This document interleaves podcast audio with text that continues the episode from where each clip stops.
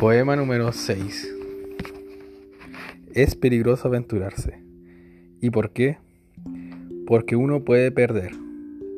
No aventurarse es astuto.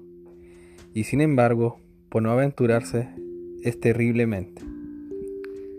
Fácil perder aquello que sería difícil perder, incluso la aventura más arriesgada, puesto que si me he aventurado para mal, muy bien, entonces la vida me ayudará con su castigo. Pero si no me he aventurado en absoluto, ¿quién me ayudará entonces? Y por otra parte, si no por aventurarme en absoluto en el más alto sentido del ser consciente de uno mismo, ha obtenido todas las ventajas terrenales, perdiéndome a mí mismo en el infinito.